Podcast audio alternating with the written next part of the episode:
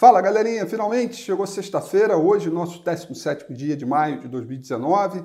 O pregão, que foi o dia inteiro marcado por muita oscilação, volatilidade no intraday.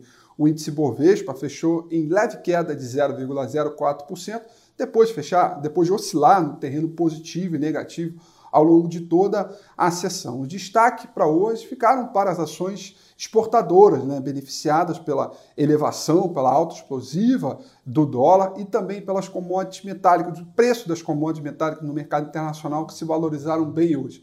Destaque ficou para as ações da Vale, que subiram 2,84%. No mercado internacional, tivemos um dia de recuperação no início do dia, uh, com um alívio da, sobre o assunto né, da guerra comercial, mas na parte da tarde houve um noticiário uh, novo aí a respeito, dizendo né, que os Estados Unidos e a China teriam suspendido as negociações, as conversas, imediatamente o S&P 500 foi para o terreno negativo e fechou próximo da mínima com queda de 0,58%.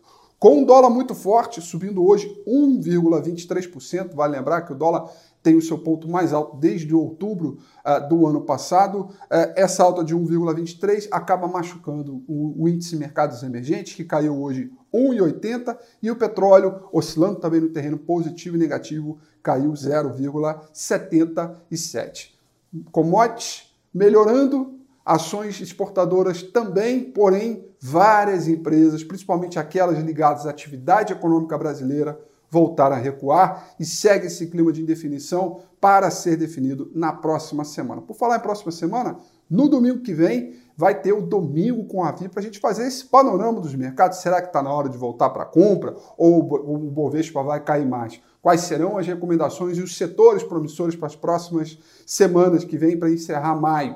Né? Tudo isso a gente vai conferir no domingo com o Rafi, próximo domingo às 9 horas da noite, no meu canal do YouTube. Aproveito para te fazer um convite para você compartilhar esse vídeo, curtir, ficar ligado. Desejo um ótimo final de semana e até segunda. Tchau!